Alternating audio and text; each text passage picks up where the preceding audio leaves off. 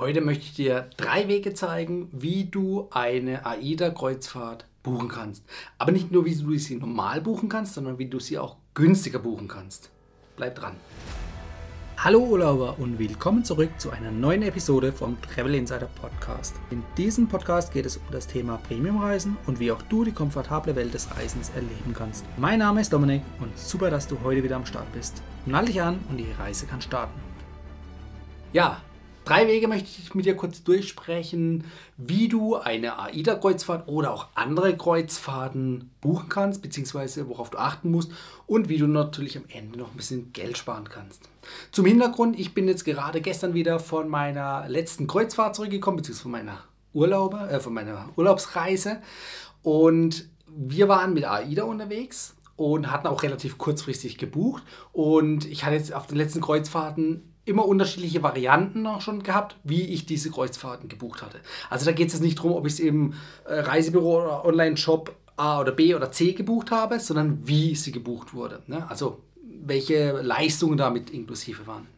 So, also Möglichkeit 1 ist, direkt natürlich bei der Reederei zu buchen. Also in dem Fall jetzt AIDA ja, auf der Website, einfach auf der Website gehen oder Hotline anrufen und dort das Ganze einbuchen. Da hast du noch die Möglichkeit, das Ganze sogar mit Flug oder ohne Flug zu buchen.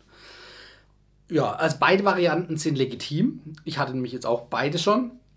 Ähm, einmal mit Flug, da hast du halt alles aus einer Hand. Ja, das heißt, du bist am Flughafen, fliegst an den äh, Zielort, wirst dort in Empfang genommen, kommst direkt in den Bus rein und ab an den Hafen aufs Kreuzfahrtschiff. Das ist gut, vor allem dann, wenn es zu Problemen kommt. Also Probleme in zeitlicher Hinsicht, also zeitliche Verzögerungen. Das heißt, dass du zum Beispiel oder dass der Flug Verspätung hat, du nicht rechtzeitig am Hafen oder am Zielland ankommst und nicht aufs Schiff kannst, weil das Schiff vielleicht dann schon fortgefahren ist.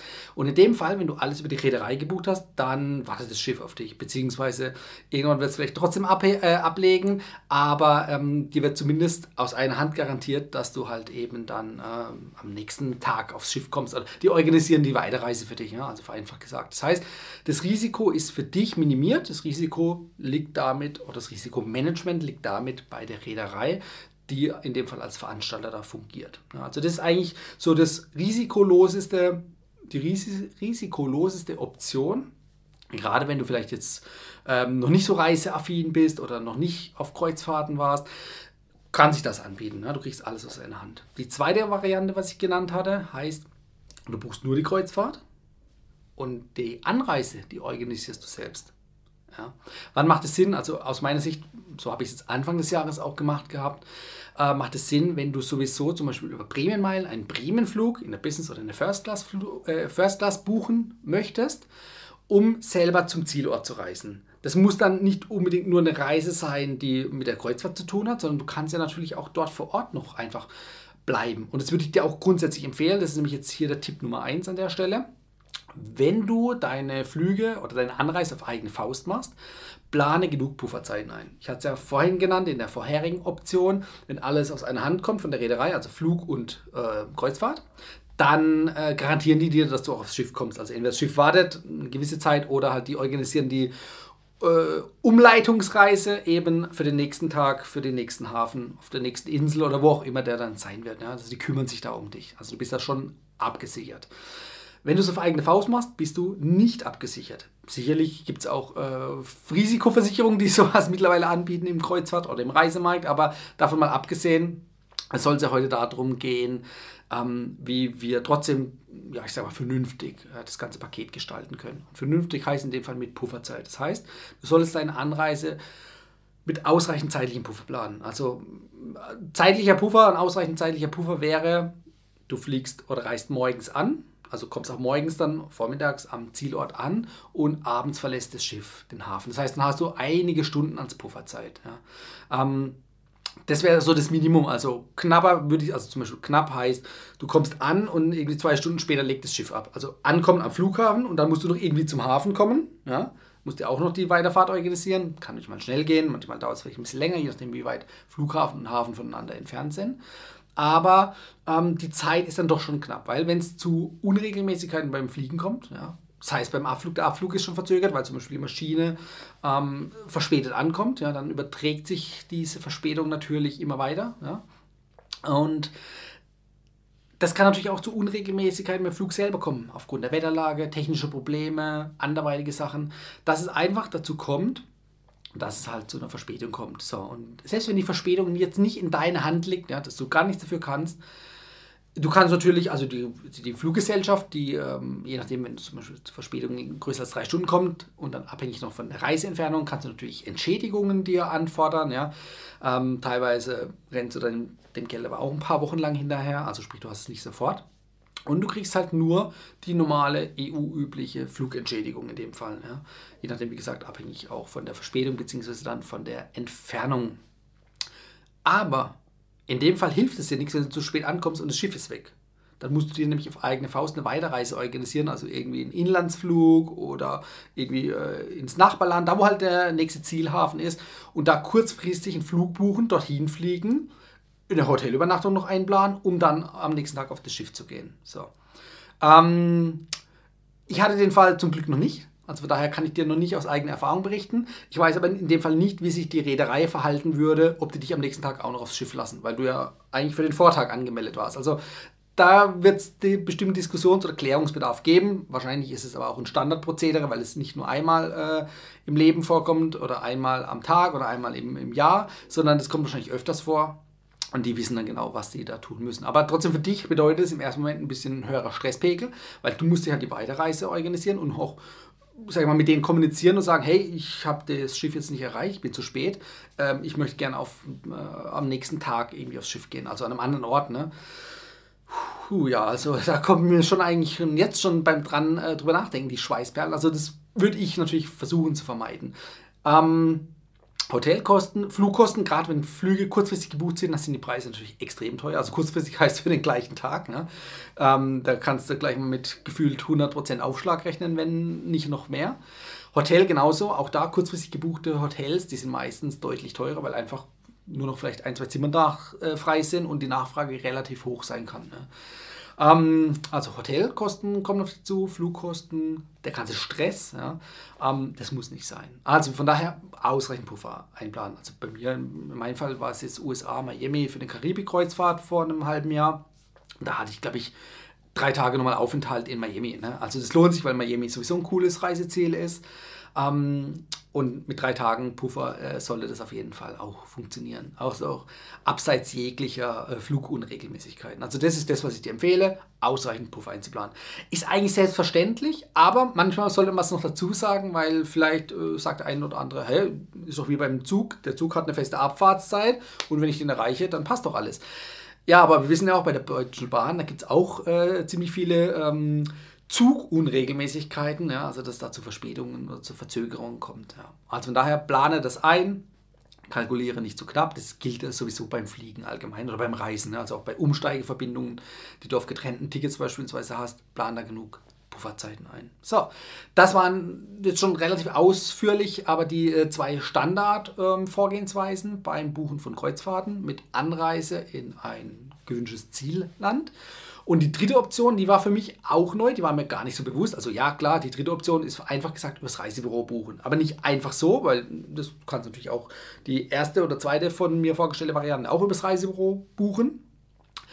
Ähm, Reisebüro hat die Vorteile, du kannst, kannst natürlich dann dir, ähm, dich beraten lassen. Ähm, vielleicht war es dann auch schon ein Reiseberater, der die gleiche Kreuzfahrt gemacht hat, dir dann auch schön erzählen kann, wie das so ist und so weiter. Also das ist alles natürlich schon on top automatisch schon mal gut.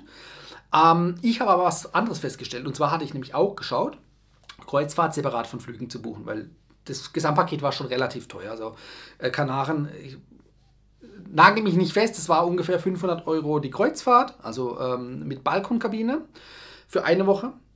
Und es waren, glaube ich, 700 Euro pro Person für den Flug. Und das kam mir von Deutschland auf die Kanaren schon sehr, sehr viel vor. Ja. Also äh, normalerweise kommst du da für die Hälfte rüber. So, also weniger als die Hälfte sogar wie sich auch nachher gleich rausstellen wird. Dann habe ich natürlich die ähm, Flüge verglichen. Was kostet die Anreise, wenn du separat? Eben mindestens die Hälfte weniger, war schon mal gut. Und durch einen befreundeten, ähm, äh, ja, durch eine befreundete Person oder durch einen Kumpel, der im Reisebüro arbeitet, der hat mich dann auf die Idee gebracht, hey, buch doch über das Reisebüro und zwar über Schau ins Land reisen. Schau ins Land reisen hat nämlich den Vorteil, die können äh, einmal zum Beispiel ein Kombipaket machen. Das heißt, man ist nicht nur sieben Tage unterwegs, sondern, das ist nämlich äh, auch eine gute Sache, auch ein guter Tipp, du kannst kombinieren mit einem äh, nachgelagerten Hotelaufenthalt. Also sprich sieben Tage Kreuzfahrt, sieben Tage dann auch am Zielort in einem Hotel nochmal die letzten Tage dann verbringen. Also nicht nur sieben Tage Kreuzfahrt und wieder heim, sondern einfach dort vor Ort noch ein bisschen verweilen an, an einem Platz, an einem Ort. Also nicht noch dann von Insel zu Insel, sondern wirklich an einem Ort dann noch verbleiben. Und die Kombination finde ich eigentlich relativ cool, weil du halt eben nur einmal die Anreise oder Hin- und Rückreise zahlen musst. Ja, die Flüge sind da, und lassen sich eben dann noch kombinieren mit einem Hotelaufenthalt. Das an sich ist ja schon relativ cool, aber jetzt kommt's. Ich hatte ja gesagt, ich hatte dann selber die Flüge verglichen und mein Kumpel hat mir gesagt, hey, es ist aber möglich, du brauchst gar nicht jetzt in dem Fall Gran Canaria oder Teneriffa, was halt AIDA anbietet als Anflugziel, ja, also zum, Zuze zum Zusteigen auf die Kreuzfahrt, sondern nach Fuerteventura zu fliegen. Ja. Fuerteventura sind nämlich die Flüge, Flüge günstiger gewesen, also rund, ich glaube, statt 350 Euro waren es dann eben nur 200 Euro plus minus. Ähm, einfach dahingehend, weil an dem Anreisetag eben ja viele Kreuzfahrtgäste immer mitreisen. So, und bei den AIDA angebotenen Reisezielen, also sprich Gran Canaria oder Teneriffa, äh, fliegen natürlich alle dorthin. Das heißt, dort ist die Nachfrage hoch, die Flüge sind weitestgehend ausgebucht, die Preise sind dementsprechend teuer. Nach Fuerteventura, da fliegen die normalen AIDA-Gäste nicht hin, ja? weil AIDA das nicht, das wusste ich gar nicht, aber AIDA bietet das nicht an. Also du kannst bei AIDA nicht auswählen, dass du von Fuerteventura deine Kreuzfahrt starten willst, deine AIDA-Kreuzfahrt. So. Und das ist eigentlich echt eine coole Sache, weil du locker halt eben weit über 100 Euro schon mal sparst durch die Fluganreisekosten, die du wenn du es selber zahlen würdest, ähm, auf jeden Fall als Einsparung schon hast. Wenn du es über das AIDA Gesamtpaket buchst, ähm, da hast du ja in dem Vergleich, da hatte ich ja vorhin gesagt, 700 Euro die Flüge, das ist ja utopisch eigentlich schon. Ähm, gegenüber eben diesen knapp 200 Euro Flügen hast du 500 Euro schon gespart pro Person. Also das ist schon sehr lukrativ. Und das hat mich dann auch überzeugt, weil diese 500 Euro, die hat man dann einfach in das Hotel, ähm, in das nachgelagerte Hotel oder die Hotelwoche investiert. Ja, und war dann gut aufgehoben in einem schönen All-Inclusive-Hotel. Was für eins es war, erzähle ich nachher noch. Das ist nämlich was Besonderes gewesen. Ähm, so, zur Kreuzfahrt zurück. Also wie gesagt, das als Gesamtpaket zu buchen über ein Reisebüro und in dem Fall über den Veranstalter Schau ins Land reisen, weil die eben auch von Fuerteventura aus auf die Kreuzfahrt zusteigen können, auf die AIDA-Kreuzfahrt. Und die Flüge, die Anreiseflüge für Fuerteventura sind halt deutlich günstiger. Also das ist so mein Tipp. Äh, ein zweiter oder dritter Benefit davon ist natürlich auch, an dem Anreisetag reist du nur mit irgendwie gefühlt zwei Reisebussen an, also mit ja, 60, 70 Leuten, ja, die aufs Schiff gehen. An dem normalen Anreisetag von Teneriffa oder Gran Canaria, wo alle AIDA-Gäste oder alle normalen AIDA-Gäste zusteigen, ja, da sind es irgendwie gefühlt 10 Busse oder 20 Busse. Ne? Da reisen an einem Tag halt locker äh, 2000 Leute neu an, beziehungsweise verlassen das Schiff. Ja? Also das ist, heißt, da findet ein viel größerer Wechsel statt. Und ich bin immer antizyklisch unterwegs. Und in dem Fall hat sich das auch gezeigt, dass es sich rentiert. Einmal an den reduzierten Flugkosten und natürlich auch äh, vom Komfort her. Ne? Du musst dann nicht in riesig langen Schlangen anstehen, sondern wenn du nur mit irgendwie 60 Leuten anreist, ja, da bist du schnell durch, ne? da bist du schnell eingecheckt am, äh, am Schiff und kannst aufs Schiff drauf. Und bei den großen, und beim, bei der Abreise ist es genau das Gleiche. Ne? Du musst da nicht irgendwie dann noch bei der Abreise Schlange stehen, dass du von Bord kommst und wieder an deine Koffer kommst und so weiter, sondern das ist einfach dann viel gemütlicher, weil eben halt nur diese 50, 60, 70 Leute dort ebenfalls mit dir abreisen. So, also das ist schon mal eine coole Sache. Dann ich hatte es genannt, besonderes Hotel. Ja, also das Hotel an sich ist jetzt Standard, Durchschnitt, wie auch immer, ist jetzt nicht überbesonders, aber ähm, der Name des Hotels oder die Hotelkette ist besonders. Und zwar handelt es sich um die Iberostar Hotels. Ja, die sind so eine spanische Hotelgruppe, die ist aber auch weltweit, also vor allem auch in der Karibik oder Europa verbreitet.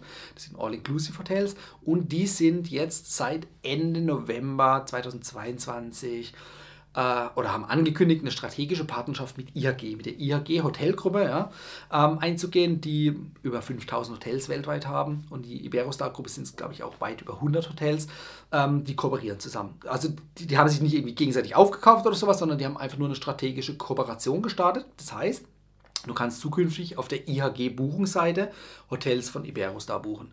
Äh, vor drei, vier Wochen, wo ich dann selbst gebucht hatte, war das noch nicht möglich. Aber jetzt nach der Rückkehr habe ich es gesehen, in der Buchungsmaske ist es auswählbar. Allerdings noch eingeschränkt, und das habe ich auch vor Ort gemerkt, denn das Personal beim Einchecken äh, in dem Iberostar Hotel Das kann der IHG nicht. Die wussten von der IHG-Kooperation nichts. Also ich habe es angesprochen, ja, weil ich ja gedacht habe, okay, kann ich vielleicht schon Punkte sammeln oder meinen Status irgendwie geltend machen. Geht leider noch nicht. Also da habe ich mich zu früh gefreut, war ich vielleicht noch einen Moment zu früh dran. Ähm, bei der IHG-Website steht jetzt auch da, du kannst zwar die Hotels schon buchen, die werden dir auch angezeigt, aber es steht da, dass die Benefits eben noch nicht gewährt werden, beziehungsweise umgekehrt, du kannst auch noch keine Punkte sammeln über deine Übernachtungen dort. Also sprich, die Kooperation, die kommt gerade so in die Gänge, ist noch nicht so weit. Aber wie gesagt, du kannst schon buchen und damit hat einmal natürlich Iberostar, die Iberostar-Kette, einen größeren Zugang zu einer großen, äh, ich sag mal, zum großen Mitgliederbereich oder Fanbereich von IHG. Ne? Also viele ähm, Statusmitglieder von IHG, die halt über das Treueprogramm mit IHG verbunden sind, die gucken halt immer primär bei IHG, welches Hotel kann ich nehmen und da werden es eben die Iberostar-Hotels angezeigt. Das heißt, die Zielgruppe für Iberostar erhöht sich drastisch ja, also auf einen Schlag hast du da irgendwie Millionenpublikum, was dein, an deine Hotels auch rankommt, die sie vielleicht vorher nicht auf dem Schirm hatten. Oder warst du schon mal im Aerostar Hotel? Ähm, ich muss mich selber fragen, ja, war ich, das war pff, bestimmt schon zehn Jahre her, in der Karibik auch schon. Ne? Ähm, von daher, für Iberostar ist es eine gute Situation und für IHG natürlich auch, weil Iberostar All-Inclusive Hotels anbietet. Und man merkt es auch so parallel in den anderen Hotelketten wie ähm, äh, die Accor-Gruppe, ja, die hat ja Rixos noch so, äh, mit Rixos die Kooperation, Rixos im Programm. Oder auch Hyatt ähm, baut auch langsam Partnerschaften mit anderen All-Inclusive Hotels aus. Ne? Und damit versucht natürlich versuchen die großen Hotelbonusprogramme oder Hotelprogramme, Hotelketten natürlich ihrem Publikum neue Möglichkeiten zu bieten, neue Anreize und damit natürlich auch noch mehr Personen in die Hotelgruppe, in das Hotelbonusprogramm mit reinzubringen. Ja. Ähm, ist eine coole Sache, denn wie gesagt, All-Inclusive-Hotels ähm, Brauchen wir jetzt vielleicht in einem Städtetrip nicht, aber an einem Strandurlaub ist es natürlich schon ganz nice. Also das hat schon Vorteile, vor allem wenn man auf einer Insel ist, wo es vielleicht nicht so eine gute Infrastruktur gibt. Da ist man einfach über das Hotel abgedeckt. Ne? Du hast dein Frühstück, Mittagessen, Abendessen, hast noch Getränke und so weiter. Übrigens auch dazu, ich muss mal gucken, ich mache da glaube ich noch ein anderes Video dazu bei AIDA mit den Getränken, nicht nur AIDA, auch andere Kreuzfahrten, aber meine Erwartung gegenüber AIDA war relativ groß und ob die sich äh, gedeckt hat oder ob, die, ob das alles so eingetreten ist, wie ich es erwartet hatte, das mache ich glaube ich in einem separaten Video. Bei den All-Inclusive Hotels, da hast du echte All-Inclusive Getränke Pakete, nenne ich es jetzt mal im, im Anblick auf jetzt AIDA, die nämlich ihre Getränkepakete verkaufen. Ja. Also da hast du kein All-Inclusive, sondern da kannst du dazu buchen, dazu kaufen, da hast du eigentlich nur Vollpension, das heißt Essen und Getränke beim Essen. In einem All-Inclusive-Hotel, da ist es wirklich All-Inclusive. Da hast du wirklich Essen ohne Ende, morgens, mittags, abends und auch zwischendurch. Und du hast auch Getränke inklusive. Nicht nur beim Essen, sondern auch in den Bars und so weiter. Und ähm, ja, ob man das jetzt nutzt, sei mal hingestellt, einen Cocktail trinkt man mal gerne im Urlaub. Ich brauche das jetzt nicht irgendwie jeden Abend fünf Stück. Ne? Ähm, von daher würde sich jetzt für mich persönlich auch bei AIDA so ein Getränkepaket wahrscheinlich eher weniger lohnen. Ah, das ist auch noch ein Tipp an der Stelle, wenn du natürlich äh, zum Beispiel viel Wein, oder nicht viel, aber wenn du gerne Wein trinkst oder andere alkoholische Getränke oder auch mal gerne einen Cocktail, dann könnte natürlich für dich Sinn machen, an der Stelle auch dir Gedanken über das Getränkepaket von AIDA zu machen, um dir da diese All-Inclusive Flatrate ähm, zu sichern, um da natürlich dann an Bord, wenn du viel trinkst, eben auch nicht eine überteuerte Rechnung bekommst, sondern halt eben über deine Flatrate abgesichert bist, also nach oben hin limitiert bist. Was den Preis angeht, nicht was die Getränkeanzahl angeht. So, also von daher, ich wollte mit diesem Video dir so meine Tipps und Erfahrungen, die ich jetzt die letzten 14 Tage gesammelt habe, mit auf den Weg geben. Es wird sicherlich noch weitere Videos oder Podcast-Folgen zu dem Thema geben. Ich habe da noch ein, zwei Sachen im Hinterkopf. Und ja, bedanke mich, dass du bis dahin dran geblieben bist und freue mich auch, dich nächste Woche wieder begrüßen zu dürfen. Bis dahin, dein Dominik. Ciao, mach's gut. Das war die heutige Folge beim Travel Insider Podcast. Vielen Dank, dass du heute wieder zugehört hast. Gib mir doch mal Rückmeldung, wie du die heutige Folge fandest. Hat dir diese Folge gefallen, dann abonniere den Podcast und erfahre mehr zum Thema bezahlbare Premiumreisen. Und hinterlasse mir eine 5-Sterne-Bewertung bei iTunes. Ich wünsche dir eine schöne Zeit auf deiner nächsten Reise und immer daran denken, auf dem Blog www.travel-insider.de vorbeizuschauen, damit du auch die neuesten Reisedeals erfährst. Bis zum nächsten Mal, wenn es wieder heißt Boarding Completed. Ciao, dein Dominik.